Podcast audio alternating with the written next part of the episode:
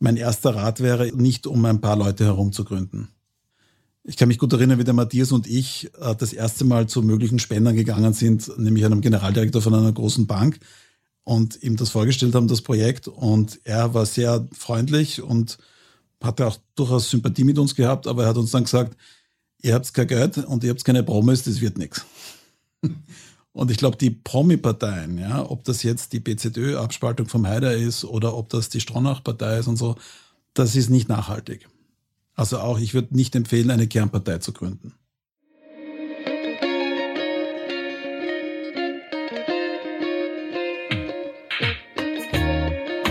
Herzlich willkommen bei Ganz offen gesagt, dem Podcast für Politikinteressierte. Mein Name ist Georg Renner, ich bin Journalist bei der Kleinen Zeitung und rede heute mit Veit Dengler, dem internationalen Medienmanager. Gemeinsam mit Matthias Stolz hat er vor über zehn Jahren die NEOS gegründet, die seither die österreichische Parteienlandschaft bereichern. Wir sprechen darüber, wie man eine Partei gründet, warum man sie gründet und, weil das Gespenst einer Parteigründung ja auch derzeit wieder in der politmedialen Szene herumspukt, was man dabei beachten sollte.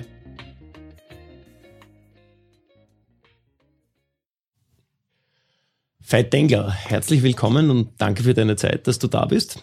Danke. Äh, kurz zu dir. Du bist einer der wenigen Österreicherinnen und Österreicher, die von sich behaupten können, eine Partei mitgegründet zu haben, die noch im Nationalrat vertreten ist. Das ist bei nicht vielen der Fall. Wir fangen diesen Podcast generell mit einer Transparenzpassage an, wo zwei Dinge abzuklären sind. Erstens, woher kennen wir uns? Und zweitens, bist du derzeit für eine Partei tätig? Das erste können wir schnell abhandeln. Du warst mein Chef, als ich vor acht Jahren für die NZZ zu arbeiten begonnen habe, für den Österreich-Ableger NZZ.at. Das war ein nicht rasend erfolgreiches Projekt, muss man im Nachhinein sagen. Daher kennen wir uns. Du warst dann noch eine Zeit lang länger CEO der NZZ-Gruppe, hast dich dann beruflich verändert im Medienmanagement. Die zweite Frage musst du beantworten. Bist du heute noch Parteimitglied irgendwo? Ja, ich bin Mitglied bei den NEOS natürlich. Natürlich. Und hast du derzeit irgendeinen Beratungsauftrag oder sonstigen Auftrag für eine Partei? Nein, ich habe keine Funktion oder keinen Auftrag. Gut. Dann hätten wir das hinter uns gebracht. Ich würde gerne mit dir über vier Themen sprechen. Mhm. Äh, wie gesagt, du warst Neos Mitbegründer, warst, warst quasi mit Matthias Stolz einer, der die diese Partei auf die grüne Wiese oder die pinke Wiese gestellt haben. Ich würde erstens gerne mit dir darüber reden, warum ihr das gemacht habt. Zweitens, wie ihr das gemacht habt.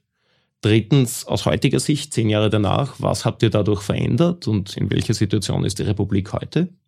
Und dann, weil immer wieder derzeit im politmedialen Komplex das Gerücht neuer Parteigründungen umgeht, was du präsumtiven Parteigründern mitgeben würdest auf diesen Weg, falls sie das angehen wollen. Ist das für dich okay? Perfekt, gern. Super, dann würde mich interessieren, was hast du dir oder was habt ihr euch dabei überlegt damals, als Neos das Licht dieser Welt erblickt hat? Also der Matthias und ich waren beide, wir kannten uns schon eine Reihe von Jahren vorher und wir waren beide so, ich sage jetzt mal im Dunstkreis der ÖVP oder ein liberalerer Teil von der ÖVP. Und wir haben, glaube ich, beide geteilt ähm, eine gewisse Frustration über die Unfähigkeit der ÖVP im Speziellen und der österreichischen Parteien im Allgemeinen, sich zu verändern, beziehungsweise auch äh, sich zu professionalisieren. Ja. Was meine ich damit? Äh, die Art, wie in Österreich Politik gemacht wird, ist oft sehr fokussiert auf Taktik und auf Kommunikation und wenig auf Inhaltliches. Es gibt in Österreich sehr selten große Reformwürfe und Reformschübe. Und das ist für das Land auf die Dauer ein Problem. Wir leben bis zu einem gewissen Grad von der Substanz. Und das war schon 2011 so. Ja. Und 2011, der Anlass war damals, dass der Matthias ein Buch herausgebracht hat, ähm, äh, warum wir Politikern nicht vertrauen. Dann gab es ein Streitgespräch mit dem damaligen Staatssekretär Ostermeier, mit dem Matthias im Standard, wo der Ostermeier gefragt wurde, was er dem Matthias, äh, äh, ob er dem Matthias empfehlen würde, in die Politik zu gehen. Und dann hat der Ostermeier gesagt, na, er würde dem Matthias äh, sagen, dass er sich das nicht antun soll. Und das habe ich gelesen und ich bin auf der Weg zur Arbeit gefahren am nächsten Tag in der Früh und habe den Matthias angerufen, habe ihm gratuliert zu dem Gespräch und habe gesagt, aber du weißt schon, jetzt müssen wir es machen, ja. und dann haben wir uns wirklich das zu einem Café getroffen und haben mal angefangen zu überlegen, ob wir eine Partei gründen. Und damals war noch nicht klar für uns, ob wir eine Partei gründen oder ob wir, was wir eine Pressure Group genannt haben. Also wenn eine Organisation. Bewegung, Aktivismusgruppe. Genau, die, irgendwelche Themen bespielt, vielleicht Volksbegehren dafür organisiert und versucht von außen Druck auszuüben auf das politische Geschäft. Und wir haben dann ähm, ein paar Monate später die erste Runde gehabt von ungefähr 40 Interessierten wo wir tatsächlich am ersten Tag besprochen haben, Bewegung oder Partei, also so, ja. Und da kam, hat sich dann relativ schnell herauskristallisiert, dass eine Parteigründung wahrscheinlich nötig ist, um strukturell was zu verändern im Land. Da sind wir jetzt schon zwei Schritte weiter, als ich eigentlich wollte. Erstens, du hast gesagt, am Weg in die Arbeit. Was hast du damals konkret gemacht? Ich war damals Osteuropa-Chef für Dell, für den, mhm. für Computerfirma und war aber immer schon politisch interessiert und, und ich war auch schon in der Hochschule seiner Zeit und was mich eben sehr beschäftigt ist, mich interessiert das, ich sage mal, das Geplänkel in der Partei oder im, im, in, der, in der Politik nicht so wahnsinnig. Mich interessiert tatsächlich, was kann man verändern und was muss man auch verändern im Land. Und, und, ähm, und, und ich glaube, was uns sowohl Matthias als auch mich angetrieben hat, ist, es gibt wirklich konkrete Anliegen, die, wenn wir die nicht fixen, also das betrifft die Wirtschaftspolitik, das betrifft natürlich die Bildung, das betrifft Pensionen, äh, betrifft die Sicherheitspolitik jetzt wenn sich da Sachen nicht verändern, dann werden wir große Schwierigkeiten haben in Zukunft. Und wir sehen andere Länder und andere Länder sind in der Lage, sich zu verändern und große Reformen durchzuführen, ob das jetzt in, in, in Dänemark ist oder in Finnland oder man kann jetzt viele Beispiele finden aus anderen Ländern. Und das, glaube ich, hat uns sehr stark angetrieben. Ja, dieser Wille. Und wir kamen dann, glaube ich, beide zum selben Schluss, nämlich, dass sich strukturell was ändern muss, sprich im Parteiengefüge weil mit den existierenden Parteien, die sind zu versteinert in Österreich aus vielen Gründen, das kann man noch besprechen. Mhm. Kommen wir dazu später, genau. So, der nächste Schritt war jetzt Interessenten. Du hast gesagt, 40 Interessenten, die hattet ihr quasi sofort am Tisch. Wo habt ihr die Leute aufgetrieben? Das war aus dem Dunstkreis von Leuten, die wir kannten. Es gab also eine Initiative, die hieß Eulennest, das war irgendwie fünf Jahre vorher, sechs Jahre vorher die sich damals schon beschäftigt hat mit Reformen in der Politik. Das war damals zum, zu, zum Teil noch innerhalb von ÖVP-Strukturen, aber es kamen auch andere dazu, die dann eher sich grün-affin waren. Es gab auch eine, eine schwarz-grüne Initiative 2004, wie es das erste Mal zur Diskussion stand, eine schwarz-grüne äh, Koalition. Also es gab da so Versprengte, wo wir wussten, die immer wieder mal Interesse hatten und die nicht zufrieden waren mit dem, so wie es heute, äh, wie es damals war. Gab es da auch Leute dabei, die dann nicht zu Neos mitgekommen sind, sondern heute in der ÖVP oder irgendwo anders äh, noch aktiv sind? Na, da glaube ich, da, das gibt wenige. Also es gibt wenige, die bei Neos waren und dann zu anderen Parteien gegangen sind. Da gibt es ein mhm. paar Versprengte. Äh, das beruht dann eher auf der Persönlichkeitsstruktur dieser Personen, aber ich glaube sonst nein, das war kein großes Thema. Mhm. Damals gab es ja noch in Restbeständen das LIF, das Liberale Forum, das ursprünglich aus einer FPÖ-Abspaltung entstanden ist. Wir müssen jetzt die ganze Geschichte referieren. Habt ihr mit denen von Anfang an kooperiert? Nein, hatten wir nicht. Wir haben zuerst wollten wir uns gründen. Wir wollten auch unser eigenes Parteiprogramm schreiben und uns gründen.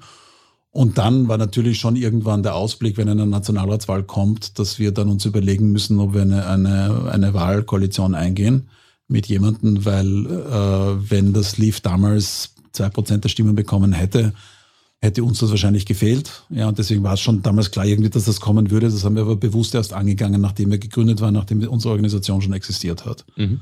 Habt ihr, weil man ja der österreichischen Politik der letzten Jahre immer wieder vorwirft, relativ stark umfragegesteuert zu sein. Habt ihr zum Beispiel vorher gesagt, gibt es da überhaupt ein Marktpotenzial für uns? Nein, also ein bisschen was. Wir haben dann, das war aber auch erst schon um die Gründung herum, gab es dann so den einen oder anderen Marktforscher, der dann mit uns gearbeitet hat. Wir haben ja auch kein Geld gehabt. Aber ich glaube, wenn man solche Sachen in Angriff nimmt, kann man sich nicht, man, man, man darf nicht vergessen, Umfragen bilden erstens nur den derzeitigen Stand ab. Es ist sehr schwierig, auch in der Wirtschaft übrigens abzufragen mit einer Umfrage, wie ein zukünftiges Produkt sein wird. Ja, wenn man den Leuten vor dem iPhone gefragt hätte, wollt ihr ein iPhone? Hätten sie nicht gewusst, was antworten sollen, weil es gab noch nie ein iPhone. Es gibt ja. da dieses, dieses Sprichwort mit den Autos und den schnellere Pferde. Genau. Und deswegen äh, bin ich auch überzeugt und ich bin übrigens heute noch überzeugt, dass ein Grundübel der österreichischen Politik ist, dass viel zu viel nach Umfragen gemacht wird. Also zum Beispiel, es gibt, ich weiß, dass es viele Leute gibt, die zum Beispiel einer NATO-Beitritt jetzt überlegenswert finden. Aber es gibt halt Umfragen, die sagen, nur zehn Prozent sind dafür und dann trauen sich ganz viele nicht drüber. Und wenn man immer nur nach den Umfragen gesteuert arbeitet, dann kann man keine Innovation machen, dann verändert sich auch wenig. Mhm.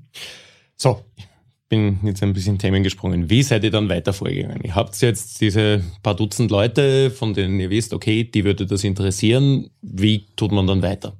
Naja, und das glaube ich, und das würde ich uns zugute halten, da haben wir uns, es gab zwar wenig Vorbilder dafür, wie man eine Partei gründet, aber wir haben versucht zu lernen aus den Fehlern von anderen und auch was wir aus anderen Ländern gesehen haben.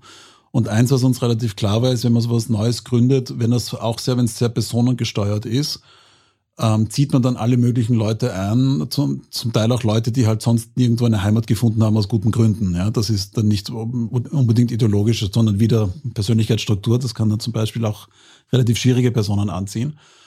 Und ähm, man kann dann auch, und das sieht man. Beispiel, dass du jetzt Nobel nicht sagst, ist der Frank Straunach, der damals auch gerade seine eigene Partei gegründet hatte. Genau, ja. Und da, das, da kommen dann alle möglichen Abenteurer, die dann sozusagen wittern, da gibt's ein Geld oder da gibt's Positionen und da würde ich mich ganz gern anhängen.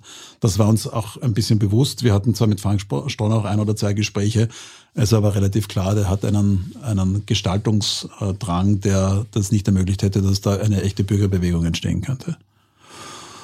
Und was uns auch klar war, ist, und das sieht man zum Beispiel am Beispiel der AfD in Deutschland sehr gut, man muss vorher schon einen Kern haben an Sachen, was, woran man eigentlich glaubt und was man will. Weil wenn man gründet und dann schreibt man Programm, dann kommt die Gefahr, dass dann Dynamiken entstehen und Leute dazukommen und dann Mehrheiten sich finden für Themen, die also eigentlich nicht in der Absicht waren. Deswegen haben wir beschlossen, dass entgegen den damaligen Ratschlägen, die wir zum Teil bekommen haben, haben wir uns zuerst sieben Monate Zeit genommen, um Programm zu schreiben. Das heißt, wir hatten dann, beim ersten Mal waren es 40, beim letzten Mal, glaube ich, waren es fast 100 Leute eingeladen für Klausuren, wo wir dann wirklich programmatisch gearbeitet haben. Und zum Schluss hatten wir dann so eine 40-Seiten-Broschüre, wo wir für die wichtigsten Felder, die uns wichtig waren, eben äh, politische Positionen entworfen haben. Und dann haben wir es gegründet. Wie kommt man von einer Summe von Leuten, die sagen, okay, wir wollen das jetzt gemeinsam machen, auf ein verbindliches Programm, wo alle sagen können, okay, das unterschreiben wir? Ja, das ist eine gute Frage und natürlich per Definition zieht man nur sehr politisch interessierte Personen an. Und politisch interessierte Personen haben dann die Tendenz, dass sie manchmal sich sehr verrennen können in Positionen. Ich kann mich gut erinnern, eine sehr hitzige Diskussion darüber, ob wir für oder gegen den EU-Beitritt der Türkei sind. Das war, hat uns stundenlang beschäftigt damals. Ähm, die Gefahr Problem, das sehr erfreulicherweise, oder?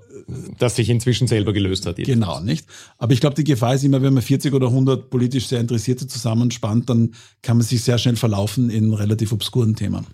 Und ich glaube, wir haben zwei Sachen immer versucht. Wir haben immer versucht, mit dem Helikopter wieder nach oben zu schauen, was ist jetzt eigentlich wichtig und was sind die großen Themen. Und das Zweite ist, ich hatte so einen Standardsatz, ist, wir sollten uns bitte konzentrieren auf die 70 Prozent, äh, wo wir der gleichen Meinung sind und nicht die 30 Prozent, wo wir unterschiedlicher Meinung sind. Also, wenn man eine neue Partei gründet und vor allem, wenn diese Partei in der Mitte angesiedelt ist, das muss ein relativ breites Zelt sein. Ja, und wir hatten damals die Julis, die jungen Liberalen, die also durchaus äh, sehr, äh, sehr, sehr marktorientiert waren und sehr gesellschaftspolitisch liberal waren. Und dann hatten wir durchaus auch Leute, die eher so, sage ich jetzt mal, traditionell ÖVP-affin waren, die traditionell grün-affin waren, die dann nicht unbedingt mit dem wirtschaftspolitisch Liberalen so viel am Hut hatten. Und das alles unter, einen, unter ein Dach zu bekommen, war nicht einfach. Und da, glaube ich, hat sich dann herausgestellt, etwas, worauf wir damals sehr stolz waren, das ist eine gewisse Diskussionskultur und Kultur, wie man miteinander umgeht. Und das haben wir ja dann auch versucht, in die Politik hineinzutragen. Du kommst aus dem Management, der Matthias Strolz ist aus der Beraterszene irgendwo. Das heißt, ich vermute, das wird irgendwo in diesen Systemtheorie-Workshop-Settings abgelaufen sein, oder wie? wie ja, wie also ich, ich bin jetzt nicht der Experte, aber wir, wir haben versucht, ein paar, also erstens, dass Leute zum Reden kommen, ja, also dass das, ich glaube, ein großes, große Gefahr ist und ich nehme jetzt einen Vorgriff auf etwas, wenn man eine neue Partei gründet, wenn man das um ein oder zwei charismatische Personen herum macht und, und um ein oder zwei politische Positionen, dann ist das nicht auf Dauer angelegt, weil die Personen können abhanden kommen, die politischen Positionen können relativ schnell, wie man jetzt sieht bei der, bei der Zeitenwende, können relativ schnell sich wieder ändern. Also es muss ein größerer Kern da sein, sowohl personell als auch ideell. Mhm. Ja. Und das haben wir versucht herauszuarbeiten, weil das kann man nur herausarbeiten, wenn viele Leute sich dazugehörig fühlen. Das heißt, man muss einen gewissen, eine gewisse Kultur entwickeln, dass Leute auch Leute, die dann anderer Meinung sind bei wichtigen Themen, sich zu Hause fühlen können. Mhm. Okay, also ihr habt jetzt ein Parteiprogramm. Wie ist es dann weitergegangen? Dann gab es irgendwann diese Schlussklausur im Helenental, diese legendäre. Dann, das war die erste. Es mhm. gab dann die Gründung in der Urania und da waren wir dann schon ein paar hundert Leute. Am Nationalfeiertag 2012, wo mhm. wir uns gegründet haben. Und ja, und dann waren wir Partei. Und ich war der erste Geschäftsführer. Also Matthias war Vorsitzender, die Beate und ich waren Stellvertreter und ich war Geschäftsführer. Ja. Und wir haben kein Geld gehabt, wir haben nichts gehabt, äh, aber wir haben dann sehr mutig beschlossen, dass wir auf den auf Anfang Jänner die ersten Leute einstellen. Ich glaube, wir haben fünf Leute eingestellt bei Anfang Jänner. Und ganz ehrlich, ich wusste. Aus Spenden der Mitglieder oder war da schon der Spender Haselsteiner, den man immer kennt? Nein, der Haselsteiner kam viel, viel später. Mhm. Ähm, nein, ich, ich wusste am 7. Jänner noch nicht, wie ich die Jännergehälter zahlen werde. Aber wenn man gründet, muss man auch ein bisschen nach vorne. Und ich kann mich gut erinnern, wir hatten dann eine erste Spende bekommen von einem Sympathisanten aus Vorarlberg. 10.000 Euro. Ich bin extra mit dem Zug nach Feldkirch gefahren, habe den Scheck dort persönlich entgegengenommen und auf die Bank getragen und habe gedacht, super, jetzt können wir die ersten Gehälter zahlen.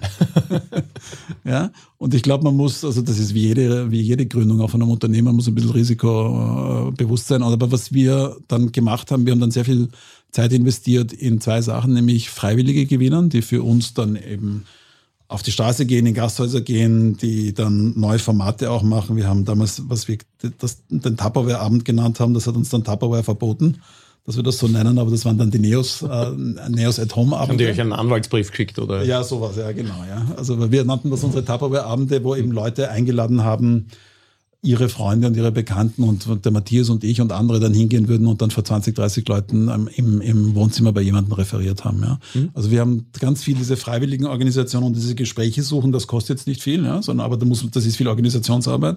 Und das zweite parallel war Spenden organisieren. Und was viele Leute nicht wissen, viele Leute sagen ja heute noch so Haselsteiner Partei oder so. Ähm, die erste Million haben wir aufgestellt mit 3000 äh, Spendern, die im Schnitt 300 Euro gespendet haben. Und das ist relativ leicht nachprüfbar, weil wir sind die einzige Partei bis heute, die alle ihre Spenden online stellt. Mhm. Also man kann das dann sehen. Wir haben auch alle unsere Ausgaben online. Das war zum Beispiel so ein Grundprinzip, dass wir gesagt haben, das wollen wir anders machen, diese Transparenz. Dafür seid ihr bekannt, bis zur letzten Klopapierrolle. Genau, genau. Und, und wir finden das wichtig, weil das sind ja, jetzt finanziert sich die Partei ja zum größten Teil aus öffentlichen Geldern und für öffentliche Gelder, das ist das Geld von jedermann, ja, der da einzahlt. Das heißt, jeder hat auch ein Recht darauf zu sehen, was mit dem Geld passiert.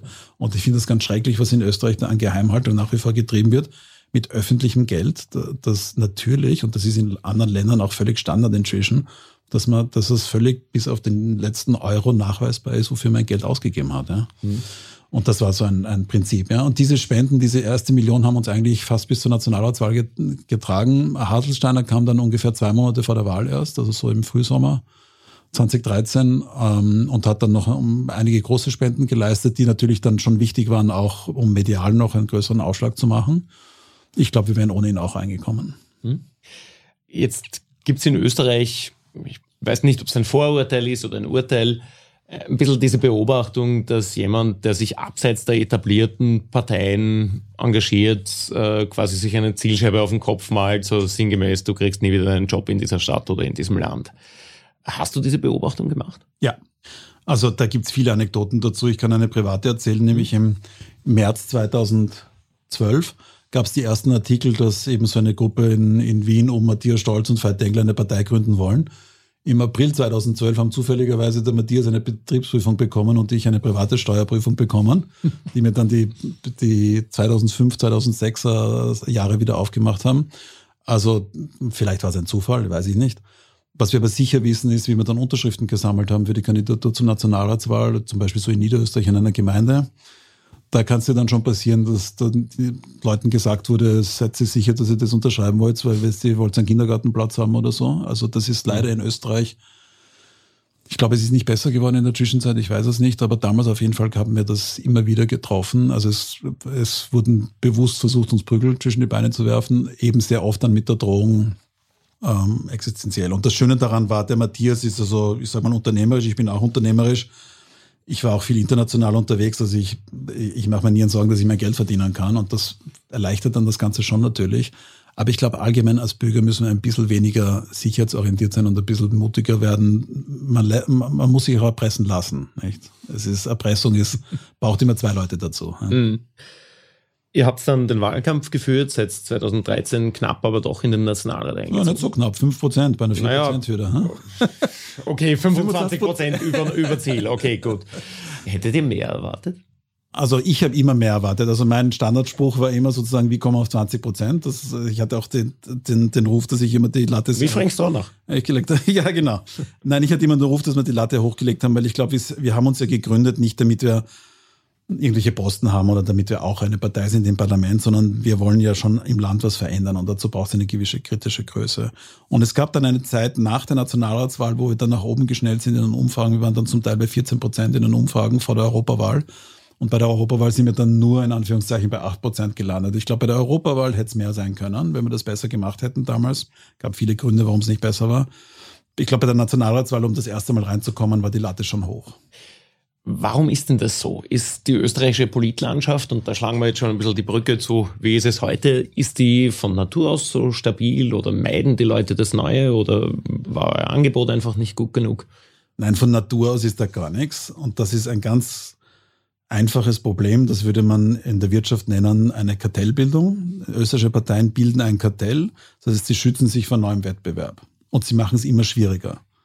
Was zum Beispiel passiert ist nach der Abspaltung des Liberalen Forums, wurde es schwieriger gemacht, einen neuen Club zu gründen mit einer Abspaltung im Parlament. Nachdem wir ins Parlament gekommen sind, waren es einmal, oh, die bösen Spenden. Das heißt, wir haben bei der Spendengesetzgebung wurde viel, viel verschärft.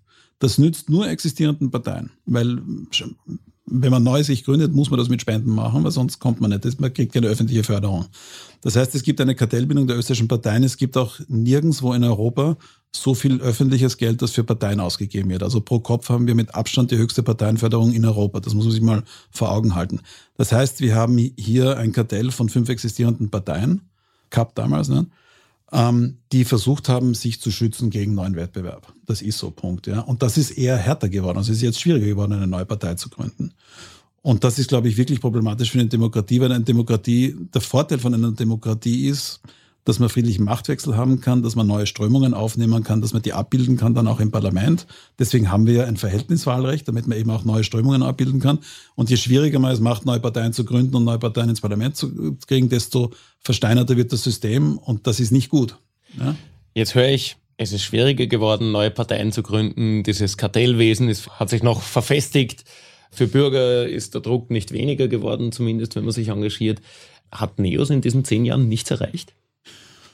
Also ich glaube, dadurch, dass NEOS existiert, hat sich schon einiges geändert. Ja. Also man muss auch sagen, in der, in der Wirtschaftspolitik hat die ÖVP das erste Mal einen, einen, einen, einen Konkurrenten gehabt, der wirtschaftspolitisch ernst zu nehmen war.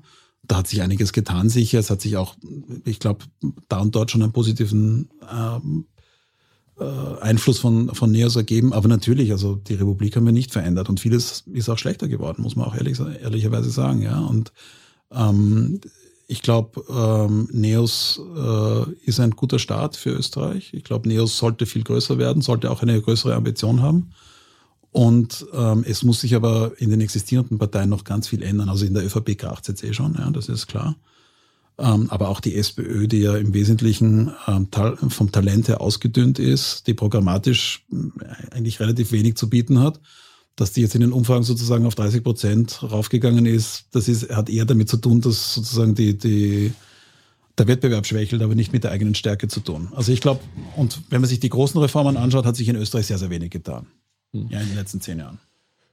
Jetzt, Advocatus Diaboli würde sagen, es waren halt die Krisen so viele die letzten zehn Jahre. Es war leider, leider nicht, nicht möglich, die großen Reformen anzugehen. Ja, das halte ich für einen völligen Blödsinn. Als, als aktuellstes Beispiel würde ich Finnland nennen. Die Finnland haben einen Schwenk gemacht, der eben undenkbar war bis vor einem Jahr, nämlich dass sie NATO-Beitritt gemacht haben. Den übrigens weniger als 20 Prozent der Leute wollten vor dem Ukraine-Krieg und die das jetzt innerhalb von Wochen gedreht haben. Eine Krise hat auch den Vorteil, dass man vieles verändern kann, weil sich plötzlich das Bewusstsein von Menschen ändert. Nämlich, dass da ein Problem ist.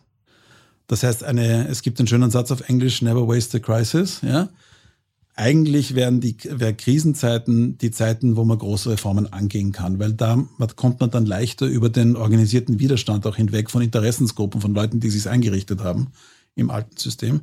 Das ist in Österreich eben nicht passiert. Wir haben leider sowohl die Covid-Krise als auch die Ukraine-Krise bisher verschlafen und wenig Reformen, wirklich zu, zu wenig Reformen genutzt. Hm. Woran liegt das?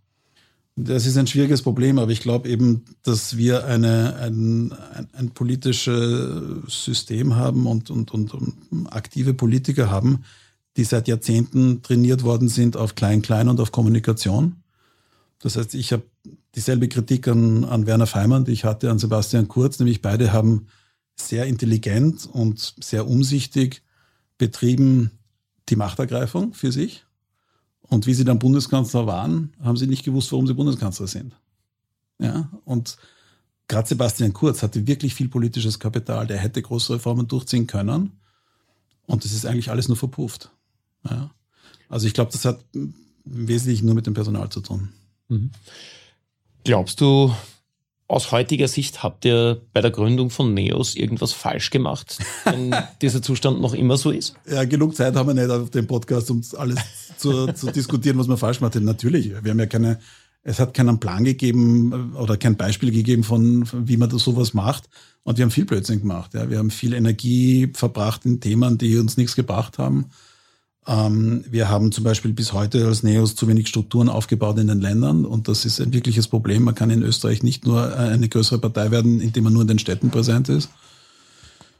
Ähm, also da gibt es viel zu tun und wir haben viele Fehler gemacht, aber das Schöne an Fehlern ist, man kann daraus lernen. Wie baut man denn als Parteistrukturen in den Ländern auf? Das ist ja kein Neosonikum. Auch die Grünen sind noch bei Weitem nicht in allen Gemeinden zum Beispiel präsent. In den Landtagen inzwischen schon, aber die hatten auch ein paar Jahrzehnte länger schon. Ja. Ähm, letztendlich ist Politik, ähm, Matthias hat immer den schönen Satz gesagt, Politik ist, ist, ist der Ort, wo wir uns ausmachen, wie wir miteinander leben. Und wir müssen Leute dazu bringen, sich politisch zu engagieren, die mitten im Leben stehen, ähm, die etabliert sind, die aber ein Interesse fürs Gemeinwohl haben, das über das eigene Geldtaschel hinausreicht. Und da gibt es viele Leute dafür. Ja? Und es gibt ganz viele Leute, die sich auch ehrenamtlich engagieren in allen möglichen Vereinen. Es gäbe genug Leute, aber man muss eben, und das ist ganz, ganz viel kleine Arbeit. Ja? Man muss in den Gemeinden präsent sein, man muss Leute kennenlernen, man muss Leute motivieren. Einen, einen Tierarzt hier, einen Rechtsanwalt da, einen, einen, einen, einen, einen, ähm, einen Softwareingenieur dort. Irgendjemand, der sozusagen über das, was er oder sie gerade machen, sagen, ich möchte was machen für die Gemeinschaft. Es ist lustig, du hast jetzt gesagt, dir jetzt den Rechtsanwalt, den Softwareingenieur, das sind halt alles Jobs, wo ich sagen würde, okay, das ist Elite. Ist Neos ein Elitenprojekt? Nein, das würde ich nicht sagen. Es ist ein, sicher ein städtisches Projekt bisher. Ja, und ähm, aber diese, diese Unterscheidung auch, man muss sich anschauen, das funktioniert auch nicht mehr. Wer wählt denn heute, wer heute Arbeiter ist, wer wählt denn heute die SPÖ? Ja, die FPÖ ist die größte Arbeiterpartei in, Österreich. Das verschwimmt alles. Und Grund, der Grund, warum ich jetzt diese Berufe erwähnt habe, ist, von dem Wählerspektrum her, glaube ich, muss man breit angelegt sein. Aber es ist halt dann doch so, dass es gibt, auch in, das kennen wir aus jedem Gasthaus, es gibt Meinungsführer. In jedem Ort, in jedem Verein, überall gibt es Meinungsführer. Und die Meinungsführer haben normalerweise irgendeine Funktion oder auch einen Beruf, der ihnen erlaubt, dass sie daneben noch irgendwas machen. Ähm, und daher muss man sich, glaube ich, mit Meinungsfirmen, ob die jetzt örtlich sind oder im Bezirk oder was immer, beschäftigen, weil die sind diejenigen, die dann am ersten noch die Fähigkeit haben zu organisieren, andere Leute zu, zu motivieren und so weiter. Also man muss schon diese Multiplikatoren suchen. Mhm.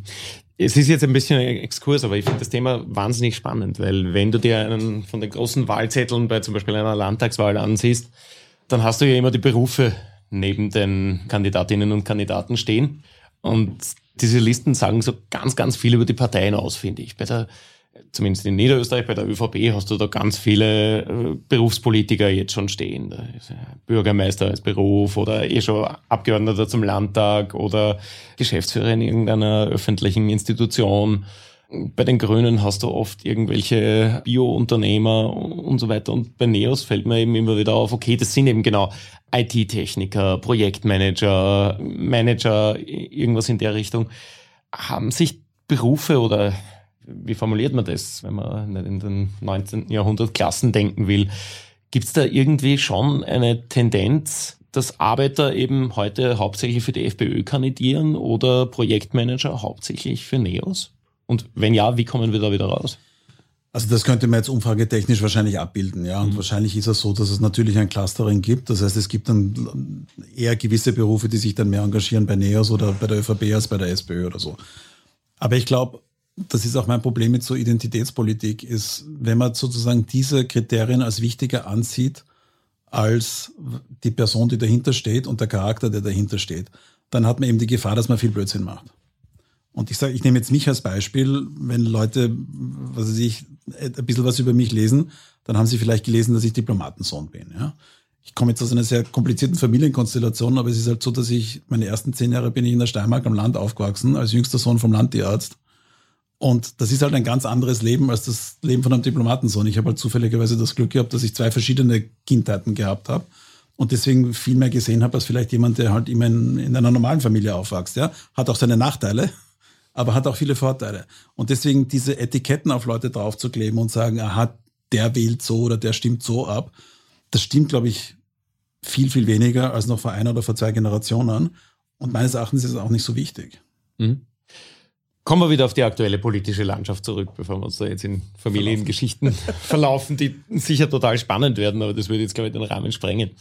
In Österreich geht jetzt immer wieder aus den Gründen, die du genannt hast, gibt eine große Unzufriedenheit mit der gegenwärtigen politischen Landschaft, mit den etablierten Parteien, mit der personellen und moralischen Ausstattung selbiger Parteien.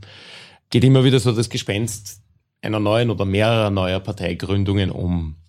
Was würdest du denen denn raten, wenn du jetzt ein Interesse hättest, dass die Erfolg haben? Naja, es gibt ja schon, der Qualtinger hat ja schon vor Jahrzehnten gesagt, nicht, er will eine Partei gründen, die Travnicek-Partei, die DP. Ähm, das ist ja so neu nicht der Gedanke. Es gibt immer wieder Prominente, die sich da mit beschäftigen. Mein erster Rat wäre es, nicht um ein paar Leute herum zu gründen. Äh, ich kann mich gut erinnern, wie der Matthias und ich äh, das erste Mal zu möglichen Spendern gegangen sind, nämlich einem Generaldirektor von einer großen Bank und ihm das vorgestellt haben, das Projekt. Und er war sehr freundlich und hatte auch durchaus Sympathie mit uns gehabt, aber er hat uns dann gesagt, ihr habt kein Geld und ihr habt keine Promis, das wird nichts. Und ich glaube, die Promi-Parteien, ja, ob das jetzt die BZÖ-Abspaltung vom Haider ist oder ob das die Stronach-Partei ist und so, das ist nicht nachhaltig. Also auch, ich würde nicht empfehlen, eine Kernpartei zu gründen. Ähm, kann Christian Kern Teil einer Neugründung sein? Absolut, ja, natürlich. Aber ich glaube, diese Idee sozusagen, dass man eine Partei gründet, worum geht es ja, und was will man erreichen und wo ist auch Platz, weil das wird eigentlich nicht abgedeckt in Österreich. Das ist die Überlegung, die ich zuerst hätte. Und dann würde ich versuchen, zu, mir gut zu überlegen, wie man die Glücksritter verhindern kann, ne? dass die dann sich da anhängen. Und das dritte ist, ganz praktisch in Österreich, es wird immer schwieriger, eine Partei zu gründen und ins Parlament zu bringen, weil eben die, diese Kartellbarrieren, die ich erwähnt habe. Nicht? Also muss ich dann noch sehr gut überlegen, wie das geht. Ähm, die MFG hat das mit einem Thema geschafft, das jetzt aber auch wieder verschwinden wird, das Thema, die Impfpflicht. Ähm, also ich wüsste jetzt nicht, welche großen Themen eine solche Partei reiten könnte. Das heißt, es gibt aus deiner Sicht jetzt keine Lücken, wo du sagst, okay, da wird noch eine noch zusätzliche Partei reinpassen. Nein, es gibt keine offensichtlichen Lücken. Man könnte sagen, es wäre Platz für eine Linkspartei links von der SPÖ. Das ist in Österreich, glaube ich, schwierig aus historischen Gründen. Aber ehrlich gesagt, liberale Partei in Österreich war auch schwierig, ne? aus historischen Gründen. Also ist es durchaus machbar. Und nein, ich würde überhaupt nicht ausschließen, dass es Platz gibt für neue Parteien. Ich sage nur, es kann keine Promi-Partei sein. Das reicht nicht. Mhm. Ähm, was kann es denn dann sein? Naja, ich glaube. Äh, Würdest du, weil, weil du zuerst gesagt hast, wir haben ganz, ganz viele Fehler gemacht und es wird jetzt zu lange dauern, jeden einzelnen zu rezitieren, aber dieser Prozess, den du vorher geschildert hast, mit, okay, wir setzen uns hin, wir arbeiten einmal ein paar Monate lang ein Programm gemeinsam, würdest du das heute nochmal so machen? Absolut, absolut. Ja. Also wenn es heute kein Neos gäbe, dann wäre es jetzt längst überfällig, nicht? Aber ich bin auch durchaus, man muss sich orientieren, finde ich, nach Ländern, die wohlhabend sind, die glücklich sind und die wirklich solide regiert sind. Und das sind jetzt zum Beispiel skandinavische oder Nordländer. Und die haben halt oft acht oder, aber in Niederlande haben sie, glaube ich, zwölf Parteien im Parlament. Ja, das ist okay. Gut, die Niederlande gelten als unregierbar de facto. Nein, aber sie sind überhaupt nicht unregierbar und im Gegenteil, diese vier, fünf Parteienkoalitionen, die die haben, schaffen große Reformen in den Niederlanden. Ja, Gesundheitssystem, Pensionssystem und so weiter, die schaffen große Reformen. Das heißt, das ist durchaus möglich. Das ist die Idee, dass man, man kann nur Zweierkoalitionen haben, damit das Land regierbar ist. Es ist völlig abwegig unser politisches Personal muss vielleicht lernen, dass das Wesen oder der Zweck der Politik nicht ist, dem anderen einen Hackel ins Kreuz zu hauen. Das haben sie heute vielleicht nicht, dieses Bewusstsein. Aber, aber dann sollen sie ein bisschen mehr Borgen schauen ja, und verstehen, dass es durchaus in einer Demokratie, in einer lebhaften Demokratie gut ist, wenn es mehr Parteien gibt und wenn man mehr Parteienkoalitionen macht. Ich halte zum Beispiel die ÖVP für eine völlig unnatürliche Koalition, die eigentlich nur wegen des Machterhalts zusammen, der, zusammen bleibt. Aber Als Volksparteikonzept jetzt überhaupt. Ja, da ist dieses, Bünde, also dieses Bündekonzept, ja, genau. Das ist, da, da, da ist ja im Wesen wenig, dass das Ding wirklich zusammenhält. Ja, das ist der, das Versprechen, dass wir Kanzlerpartei sind oder Landeshauptmannpartei sind. Nicht? Ja, und, und es war damals die große Gegenbewegung gegen die Sozialisten, die einfach ja. geeint aufgetreten sind. Ja, das ist schon Zeit her. Geringfügig. genau, ja. Und deswegen glaube ich, ähm, kann und soll sich viel tun in Österreich und deswegen ist es, glaube ich, wirklich schlecht beraten der existierenden Parteien, wenn sie versuchen, sich tiefer einzugraben. Weil wenn, wenn sich, das sieht man dann auch in Frankreich, weil wenn man ein System hat, sozusagen, das nicht reagiert auf Veränderungen in der Gesellschaft, dann passiert halt viel Veränderung auf der Straße. Ja. Gut, Frankreich hat mit seinem de facto Mehrheitswahlrecht beim Präsidenten ein anderes Problem, ja. ein bisschen ein anderes Setting, aber du sagst jetzt, okay, wir müssen uns an größere Koalitionen gewöhnen, die aus mehr als zwei Parteien bestehen. Das geben ja auch die Umfragen durchaus her, dass das möglicherweise nach der nächsten Wahl sich nicht mehr so ausgehen kann und wird. Ist denn das wirklich ein Modell, mit dem der österreichische Parlamentarismus oder sagen wir die österreichische Parteienlandschaft umgehen können wird, glaubst du? Oder ja, kommen wir jetzt zehn Jahre Chaos auf uns zu? Sie muss es lernen, aber Menschen sind so, sie, Menschen lernen sehr schnell, wenn sie lernen müssen. Da mache ich mir wenig Sorgen. Das heißt, wenn es mehr Parteienkoalitionen gibt und wenn man auch nicht mehr die Partei versteht als Abstimmungsmaschine, wo im Ballhausplatz ein Gesetz entworfen wird, in der, in der Bundeskanzler, im Bundeskanzleramt ein Gesetz entworfen wird und im Parlament nur abgenickt wird, das wird sich dann relativ schnell ändern. Ja. Und ich glaube, um jetzt die Schweiz zu nennen, für ein wirklich wohlhabendes und solide regiertes Land, da lässt sich kein Ständerat von der Regierung sagen, wie sie abstimmen sollen. Ich meine, hallo, ja, die werden auch als Personen gewählt.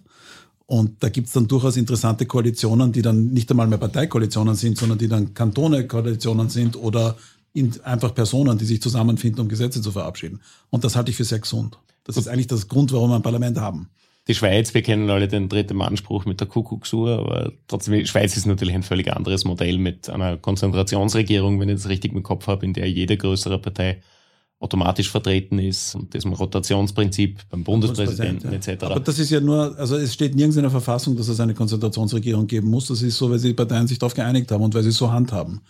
Und übrigens beim nächsten Mal wird wahrscheinlich die SP oder die FDP einen, einen Bundesrat verlieren und dafür werden die Grünen oder die Grünliberalen einen bekommen. Also das ist durchaus auch. Bundesrat heißen dort die Mitglieder der Bundesregierung. Der Bundesregierung, ja, genau. Mit unserem.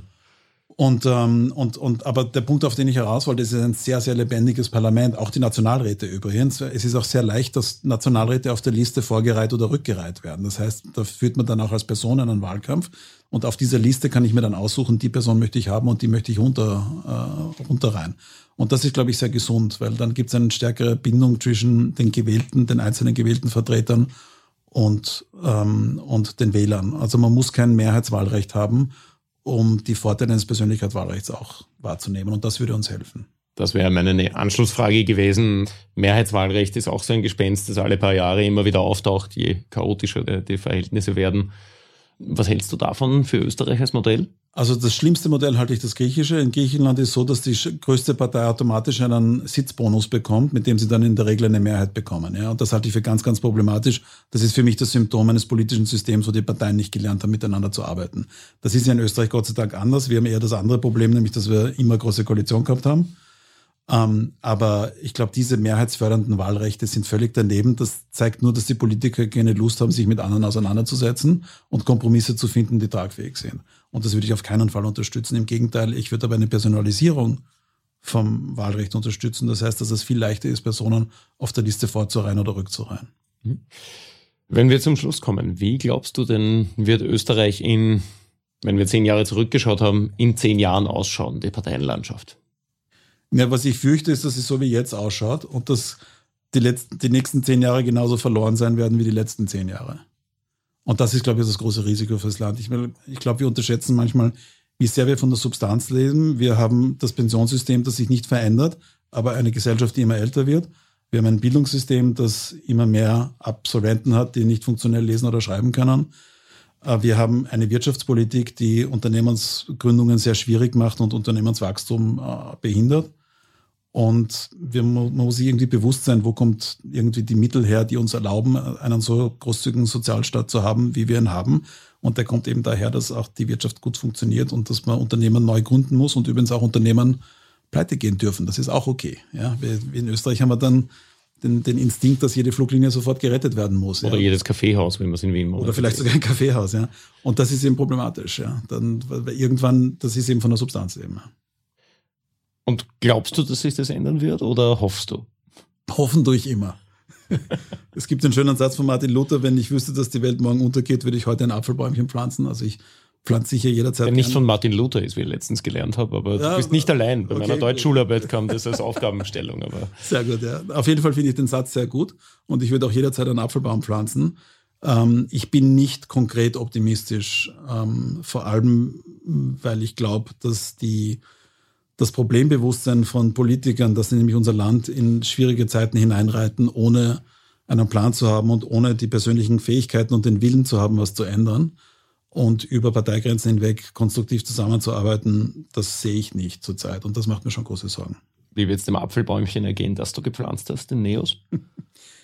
Also für Neos selber bin ich optimistisch. Ich glaube, wir könnten noch viel erfolgreicher sein, wenn wir mehr Strukturen aufbauen würden in den Ländern, wenn wir wirklich uns darauf konzentrieren würden, die interessanten Menschen, die es überall gibt, ähm, zu gewinnen für Neos.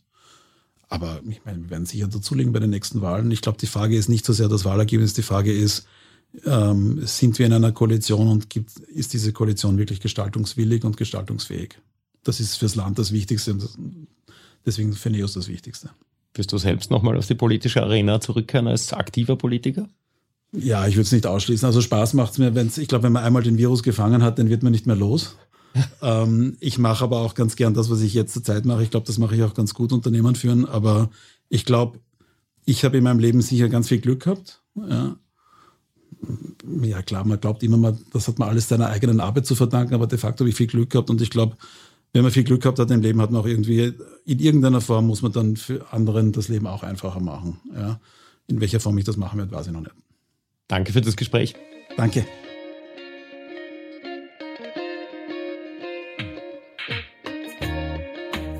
Das war mein Gespräch mit Veit Dengler. Wenn es euch gefallen hat, bitte empfehlt uns weiter, bewertet uns auf den einschlägigen Podcast-Plattformen und falls ihr euch noch weiter für das Thema Neos interessiert, kann ich euch einige Artikel auf der kleinen Zeitung empfehlen.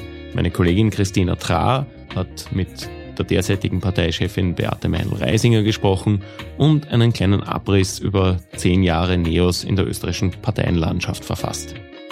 Danke und bis zum nächsten Mal. Alles Gute. Ciao.